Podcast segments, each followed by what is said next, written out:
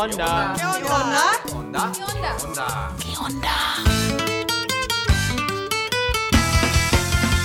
Stimmen aus Lateinamerika. Voces de América Latina.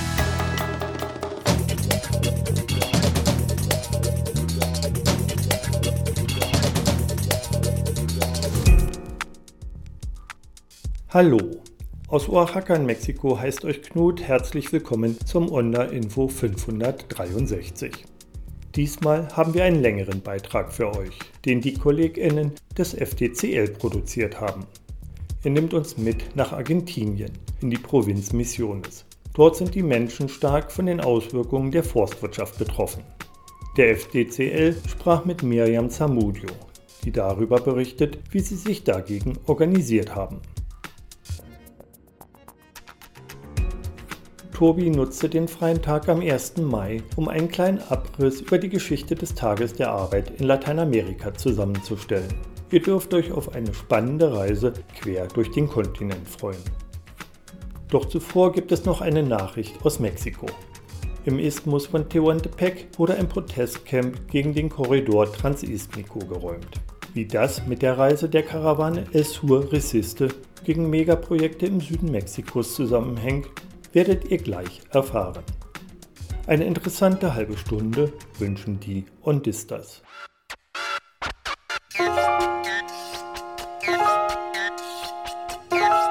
Onda Info?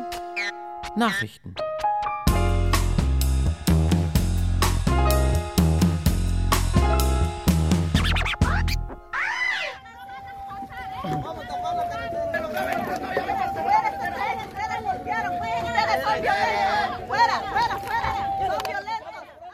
Mexiko. In den Morgenstunden des 28. April räumten Einheiten der Nationalgarde, der Landespolizei des südmexikanischen Bundesstaates Oaxaca und der Marine ein Protestcamp gegen den Bau des Korridor Interoceánico. Mit ihrem Camp Tierra y Libertad blockierten BewohnerInnen des im Isthmus von Tehuantepec gelegenen Dorfes Mogoñé Viejo seit zwei Monaten den Weiterbau der Eisenbahnlinie, welche Mexikos Pazifikküste mit seiner Atlantikküste verbinden soll.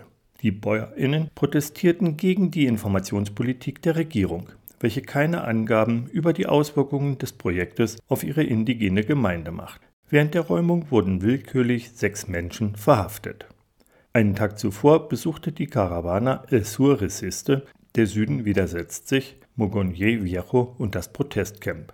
Als die TeilnehmerInnen der Karawane von der Räumung erfuhren, blockierten sie spontan die Carretera Transismica bei Oteopan in Veracruz, um gegen die staatliche Gewalt zu protestieren. Wir blockieren gerade hier in Veracruz in Solidarität eine Straße und berufen Menschenrechtsorganisationen in Deutschland auf, sich für die Gefangenen einzusetzen.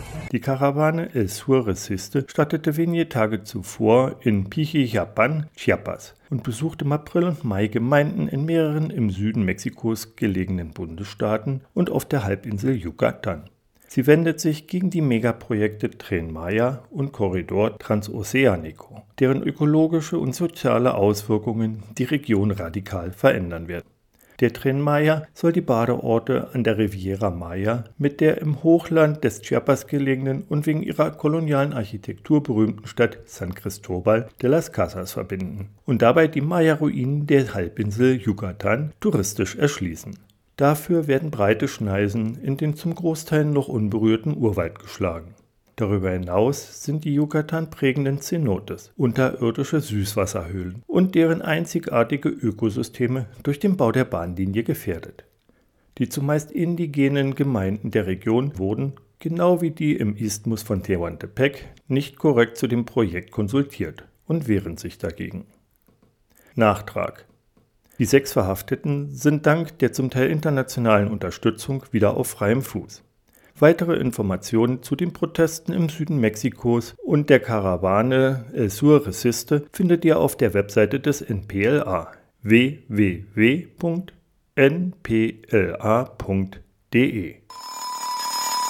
Und der Hinhörer. Menschenrechte auf den Punkt gebracht. Heute würdige Arbeit.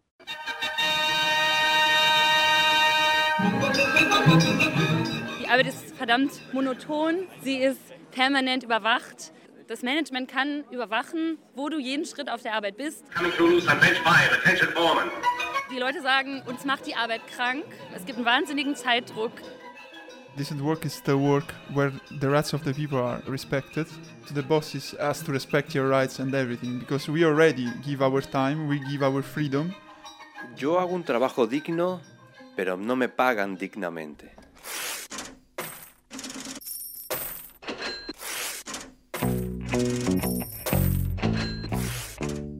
If I work, I want my money. Stop. There is no other deal, there is no excuse, there is no exception. Naja, kurzfristig ist sicherlich ein Tarifvertrag etwas, was die Arbeiterinnen fordern. Mehr Lohn, gesundheitsschonendere Arbeit, solche Dinge natürlich. Trabajo seguro, contratos buenos, este, condiciones buenas de trabajo, eh, en todo sentido y que sea colectivo, que no sea que toca a una persona.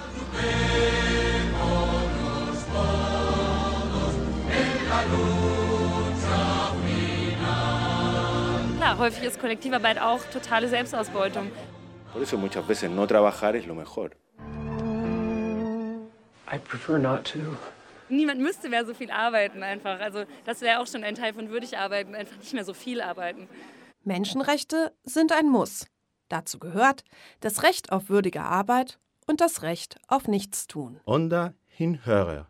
Argumente, Infos, Straßenumfragen aus Deutschland und Lateinamerika. En toda América Latina es una costumbre que el primero de mayo, Día del Trabajo o de los Trabajadores, se realice desde México hasta Argentina movilizaciones en recuerdo del primero de mayo de 1886. En Bolivia también celebramos el primero de mayo como el Día del Trabajador. Sí, mañana seguimos la fiesta, mañana el día que nuestro sería el Día del Trabajador, ¿viste? Bueno. En Ecuador no es un día festivo, o sea, hay, hay holiday, hay feriado, pero no es un día en el que, digamos, la gente sale a bailar. Ein weiterer Tag der Arbeit als Feiertag liegt hinter uns und auch in vielen anderen Ländern der Welt wurde er wieder begangen mit kämpferischen Demonstrationen, Auseinandersetzungen zum Thema Arbeit. Doch woher kommt eigentlich der Tag der Arbeit und wie gelangte er nach Lateinamerika? Wir blicken zurück. Am 1. Mai 1886 rief die nordamerikanische Arbeiterinnenbewegung zu einem Generalstreik auf. Die brutale Niederschlagung der Proteste in Chicago gipfelte in der Tötung von vier Anarchisten. Die Zweite Internationale in Paris rief dann 1890 zu Demonstrationen in Erinnerung an die Bluttat auf. So etablierte sich international der Feier- und Kampftag für die soziale Emanzipation der arbeitenden Klassen. Auch in Lateinamerika organisierte sich die Arbeiterklasse. Hier gab es Ende des 19. Jahrhunderts bisher zwar weniger Industrialisierung und die Arbeiterschaft war stärker ländlich verwurzelt. Trotzdem formierte sich auch in den Ländern Lateinamerikas die Arbeiterschaft, die sich für Lösungen der sozialen Misere einsetzte. Würdige Arbeitsbedingungen und Arbeitszeiten, gerechte Löhne, Versorgung, Gesundheit und Wohnraum standen ganz oben auf ihrem Plan. In Argentinien brachten anfangs politische Eliten und daraufhin einreisende organisierte Arbeiterinnen aus Italien, Spanien, Frankreich und Deutschland Ideen und Erfahrungen des frühen Arbeitskampfes aus Europa mit ins Land. Syndikate, Zeitschriften und Studienzentren wurden deshalb in der Folge eröffnet. So organisierte zum Beispiel der Club der deutschen Migrantinnen namens Vorwärts 1890 in Buenos Aires erstmals den 1. Mai mit ca. 3000 Teilnehmenden. In der Zeit zwischen den Unabhängigkeitskriegen landeten auch im kubanischen Havanna anarchistisch geprägte spanische Migrantinnen und ihre Ideen verbreiteten sich so in der Arbeiterschaft. 1890 organisierte der Círculo de Trabajadores de Havana Reden zum 1. Mai. Sie prangerten das Elend der ArbeiterInnen und die an ihnen begangenen Misshandlungen an. Sie forderten den gesetzlichen Acht-Stunden-Tag, die Gleichstellung von Schwarzen und Weißen und riefen zur internationalen Einheit und Solidarität der Arbeiterklasse auf. In Mexiko fand der erste Tag der Arbeit 1892 statt, allerdings unter der Führung des Diktators Porfirio Díaz, der seit 1884 die Arbeiter- und Handwerkerbewegung unterdrückte. Obwohl der Akt mit aller Feierlichkeit, Begeisterung und Ordnung begann, nutzten einige der RednerInnen die Gelegenheit, ihren politischen Leidenschaften gegen das Regime Luft zu machen. Nach dem Ausbruch der revolutionären Bewegung im Jahr 1910 konnte der 1. Mai durch die Arbeiterinnenbewegung angeeignet werden. 1912 feierte ihn die Sozialistische Partei und 1913 hatte er zum ersten Mal massive Züge mit der Besetzung von Straßen und einem Generalstreik.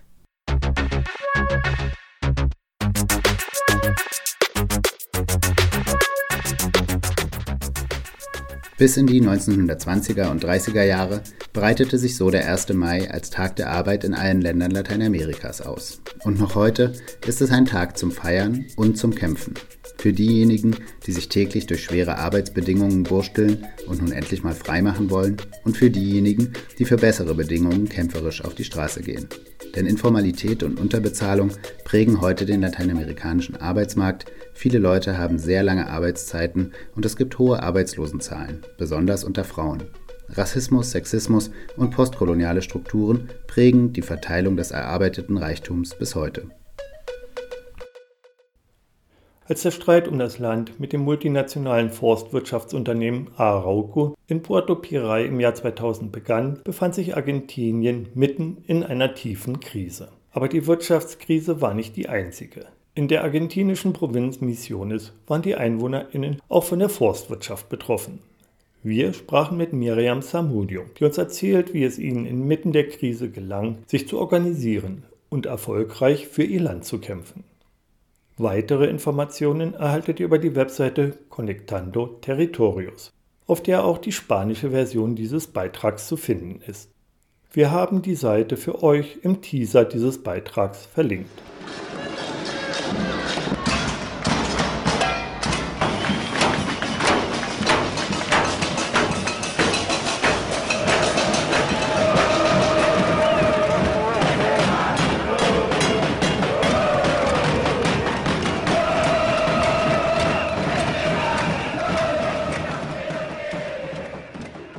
2001. Alle sollen abtreten, riefen Tausende von Menschen in Buenos Aires während des sozialen Aufruhrs. Mehr als drei Jahre lang erlebte Argentinien die längste Rezession seiner Geschichte. Wie wurde die Krise in den Provinzen und auf dem Land erlebt und bewältigt? Wir interviewten Miriam Samudio, eine Bäuerin aus Puerto Piray, einem Dorf in der Provinz Misiones. Derzeit ist sie Sprecherin der Vereinigung unabhängiger Produzentinnen von Piray einer Organisation von Kleinbauern und Bäuerinnen, die 2005 mit dem Ziel gegründet wurde, für den Zugang zu Land zu kämpfen. Sie erzählt uns, wie die Familien die Krise überstanden haben. Hace más de 20 años siempre recordamos el 2000, ese año que fue una crisis para nosotros. Es ist mehr als 20 Jahre her, aber wir erinnern uns immer an das Jahr 2000. Dieses Jahr war eine Krise für uns hier in Argentinien. Die Situation war sehr kompliziert. Die Preise stiegen. An einem Tag kaufte man einen Sack Mehl für 100 Pesos, am nächsten Tag kostete er 300. Also die Wirtschaft veränderte sich stark. Außerdem waren die Familien auch noch arbeitslos. Es herrschte überall große Armut und eine große Verzweiflung gab es in den Familien. Die Wirtschaftskrise war nicht das einzige Problem, mit dem die Bäuerinnen und Bauern konfrontiert waren. Hinzu kam eine echte ökologische Krise. Wir hier an der ehemaligen Route 12 mit der Kiefernmonokultur eines multinationalen Unternehmens Alto Paraná, das heute Arauco heißt, sahen nur noch die Möglichkeit, die einzige, die wir hatten, den Ort zu verlassen und nach einer anderen Alternative zu suchen, da wir von den Kiefern umzingelt waren. Wir waren arbeitslos Unsere Familien waren arbeitslos und es wurde immer schwieriger, die Lebenskosten zu tragen.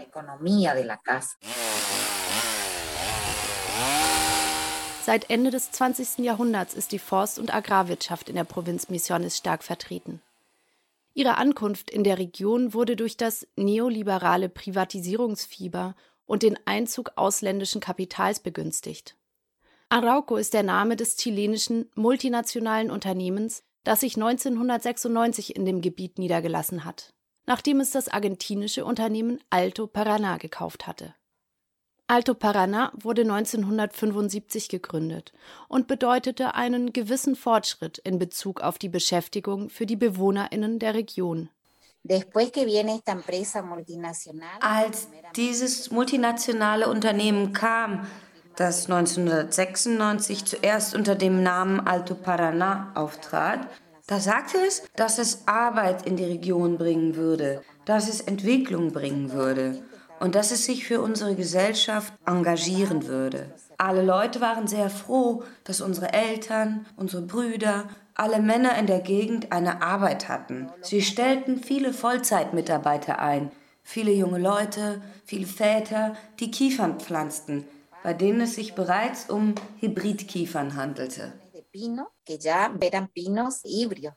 Arauco hat sich zu einem der größten Forstunternehmen Lateinamerikas entwickelt, mit Plantagen in Chile, Argentinien, Uruguay und Paraguay. Nach eigenen Angaben verfügt das Unternehmen in diesen vier Ländern über fast zwei Millionen Hektar Land, von denen ein Sechstel auf Argentinien entfällt. Mit anderen Worten, es besitzt in Argentinien eine Fläche, die dem Dreifachen der Fläche Berlins entspricht. Das Unternehmen ist außerdem der zweitgrößte Zellstoffhersteller der Welt und in 30 Ländern tätig. In der Provinz Misiones besitzt das Unternehmen 10% des Landes und in der Gemeinde Puerto Piray, aus der Miriam kommt, besitzt es mehr als 60% des Landes. Sie kauften die anderen Unternehmen auf, die drumherum waren, und übernahmen die öffentlichen Ländereien, die es dort gab. Es gab kleine Siedler in der Gegend. Sie boten ihnen Geld und kauften sie auf, und so verschwanden viele Siedlungen. Ein weiterer Grund für das unaufhaltsame Wachstum des Unternehmens war, dass das Unternehmen nach einigen Jahren, in denen die Kiefern wuchsen, den Menschen mitteilte, dass sie keine Arbeit mehr hätten und alle Mitarbeiter entließ und durch Maschinen ersetzte. Das World Rainforest Movement listete in einer kürzlich veröffentlichten Studie zwölf Lügen über industrielle Baumplantagen auf. Eine davon lautet, dass Plantagen zur sozialen und wirtschaftlichen Entwicklung beitragen, zum Beispiel zur Schaffung von Arbeitsplätzen. In der Forstwirtschaft gibt es nur sehr wenig Arbeit und diese wird zunehmend durch Maschinen ersetzt, um Arbeitskosten zu sparen. Die Arbeit findet in der Regel nur sporadisch und zu bestimmten Zeiten statt, zum Beispiel während der Aussaat und der Erntezeit.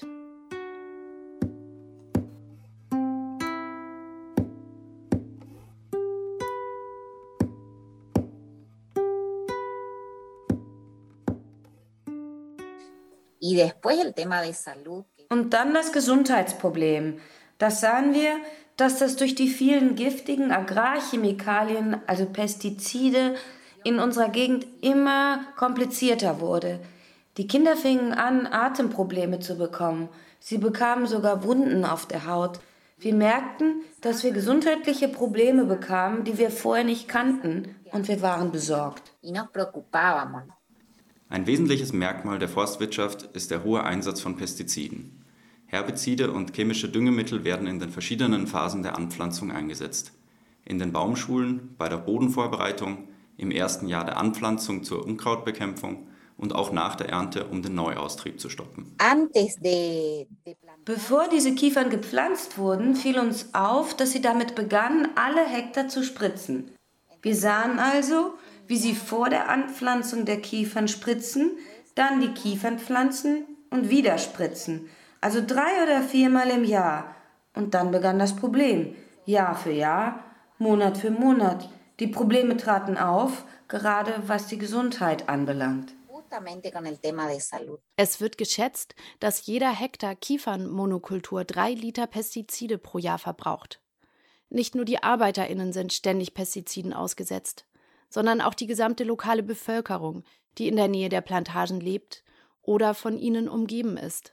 Und nicht nur Menschen leiden unter dem Einfluss von Pestiziden.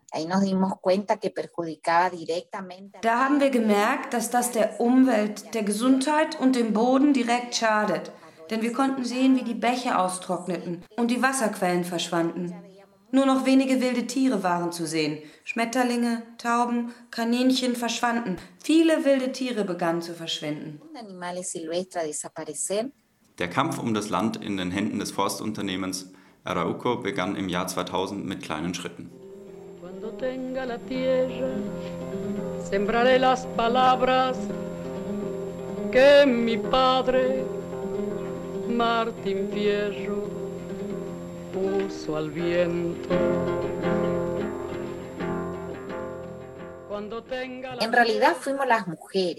Und in der Tat waren es wir, die Frauen, die Mütter, die anfingen zu sagen, Und wenn wir mit der Stadtverwaltung sprechen würden? Mit dem Bürgermeister? Und wenn wir mit Alte Paraná, mit dem Ingenieur sprechen würden? Dass die Kiefern, die hinter unseren Häusern stehen, die nur 70 Meter entfernt waren, ein wenig weiter weg von unseren Häusern gerückt werden könnten. Dann wäre mehr Platz, wir wären nicht so eingeengt und die Pestizide würden etwas weiter weg von uns eingesetzt. Wir dachten, es wäre etwas Einfaches, etwas Leichtes. Aber nein.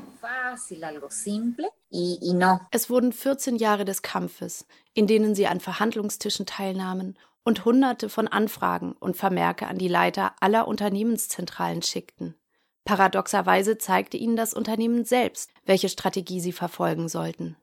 Das Unternehmen hat uns geantwortet, dass wir mit allem, was wir vorhatten, recht hätten, dass sie es verstehen, aber dass sie nichts machen können, weil sie ein Privatunternehmen seien und dass der Staat das Problem lösen müsse. Da haben wir uns gesagt, gut, das ist nicht der Weg. Wir müssen in die andere Richtung.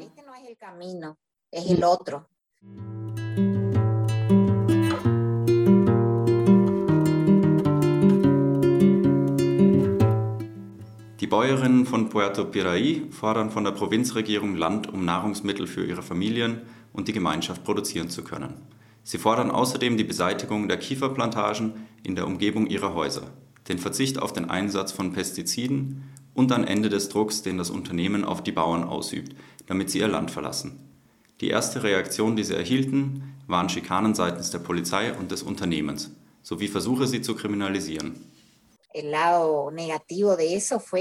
Die negative Seite war, dass die Leute, die am meisten geredet haben, die Leute, die vorne standen, um andere zu ermutigen, sich uns anzuschließen, sehr verfolgt wurden. Die Polizei begann, mit einem Lieferwagen in unserer Gegend herumzufahren und sie kam zu den Häusern, zu unseren Häusern, um unsere Kinder zu fragen, ob wir bei den Treffen waren.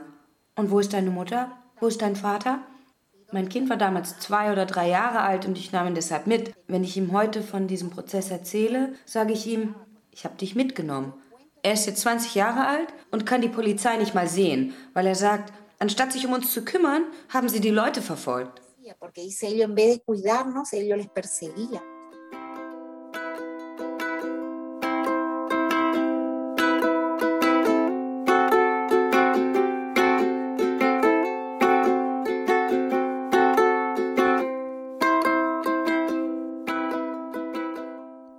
Bäuerinnen und Bauern geben nicht auf. Sie organisieren sich weiter, wachsen und vernetzen sich mit anderen Familien und Organisationen in der Region. Sie nutzen die sozialen Medien, um ihre Geschichte zu erzählen. Gleichzeitig recherchieren sie und informieren sich über Gesetze, und aus diesem Prozess entsteht die Forderung an die Provinzregierung. Die Gesetzesvorlage, die wir einreichten, war so: Land für die Familien von Piraí, Schluss mit den Pestiziden Schluss damit, uns zu vergiften. Wir haben sie allen Parteien vorgelegt. Wir haben an jede Tür geklopft und wir haben sie auch in der Abgeordnetenkammer vorgelegt. Die Bäuerinnen und Bauern erreichten etwas Ungewöhnliches. Die Verabschiedung eines Provinzgesetzes zum Kauf bzw. zur Enteignung von 600 Hektar des multinationalen Unternehmens Arauco. Das Gesetz wurde von allen politischen Kräften unterstützt und am 6. Juni 2013 einstimmig verabschiedet. El día que se an dem Tag, an dem das Thema diskutiert wurde und das Landproblem von Pidai auf den Tisch kam, wusste die ganze Provinz von unserem Problem. Und jeder Winkel der Provinz hörte unsere Geschichte. Und wir waren da, um zu hören, was jede Partei zu dem von uns vorgestellten Gesetzentwurf zu sagen hatte. Die Abstimmung war einstimmig. Alle stimmten dafür. Nur ein Abgeordneter war nicht anwesend, weil er zu den Vertragspartnern des Unternehmens gehörte. Und der Rest stimmte dafür. Und das Gesetz über den Kauf und die Enteignung von 600 Hektar Land für die Familien von Piraí wurde 2013 verabschiedet.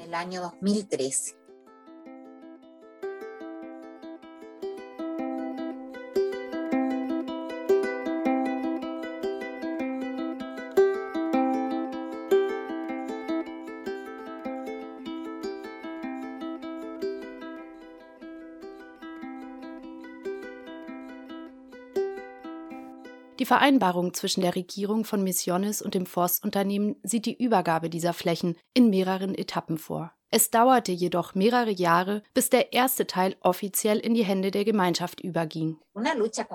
Es war ein ständiger Kampf, bis das Gesetz im Jahr 2013 verabschiedet wurde. Und danach vergingen weitere drei Jahre, bis wir erneut einen Antrag stellen mussten, damit es uns zugesprochen wurde.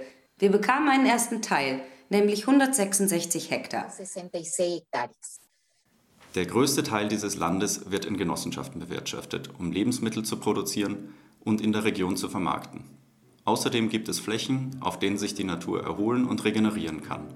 Und jede Familie erhält einen Hektar für den Eigenbedarf.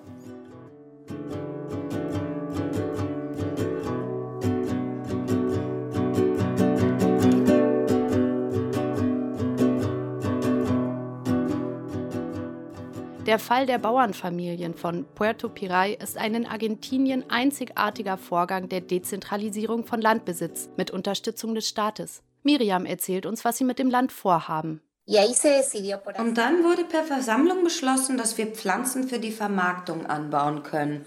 Und wir haben alle dasselbe beschlossen. Der Erlös aus dem Verkauf dieser kollektiven Ländereien ging an die Genossenschaft zurück. Wir haben versucht, in Maschinen zu investieren.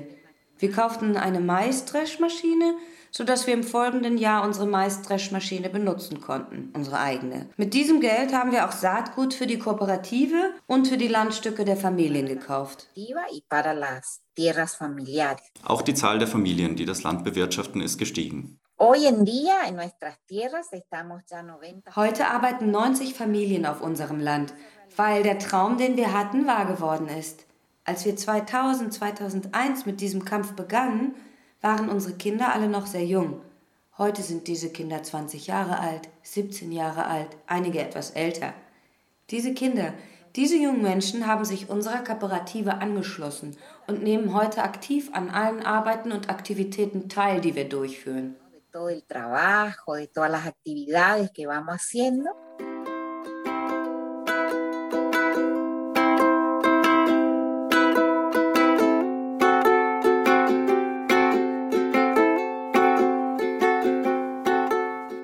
Von Zeit zu Zeit organisiert die Genossenschaft die sogenannten Gemüsetage. Diese Aktivität entstand in der Zeit der Pandemie und besteht darin, alle an einem Tag geernteten Produkte in das nächstgelegene Dorf zu bringen, um sie dort der Gemeinschaft anzubieten.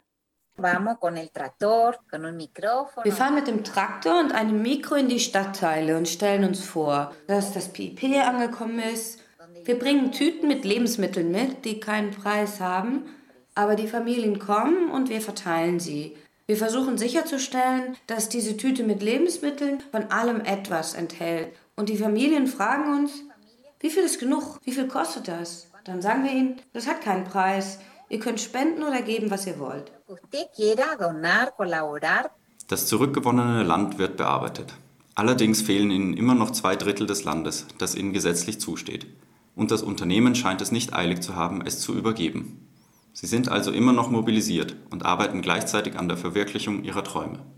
Am 14. November dieses Jahres haben sie ihr eigenes Ladengeschäft in Puerto Piraí eingeweiht, wo sie ihre Produkte verkaufen werden.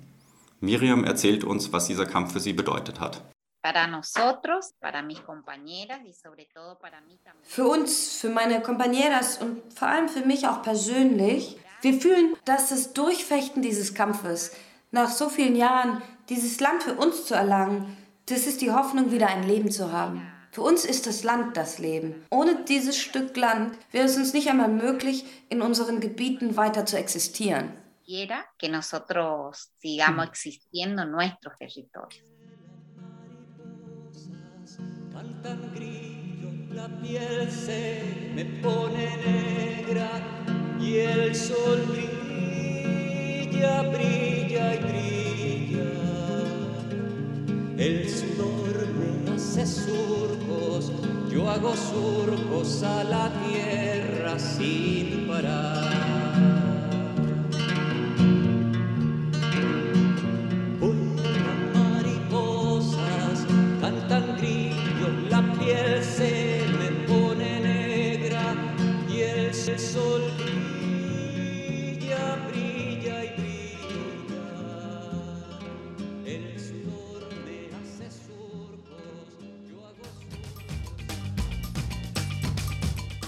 Sendung verwenden wir Berichte von freien Radios, Agenturen und Korrespondentinnen aus Lateinamerika. Weitere Beiträge und Texte von Ponal findet ihr auf der Internetseite des Nachrichtenpool Lateinamerika www.npla.de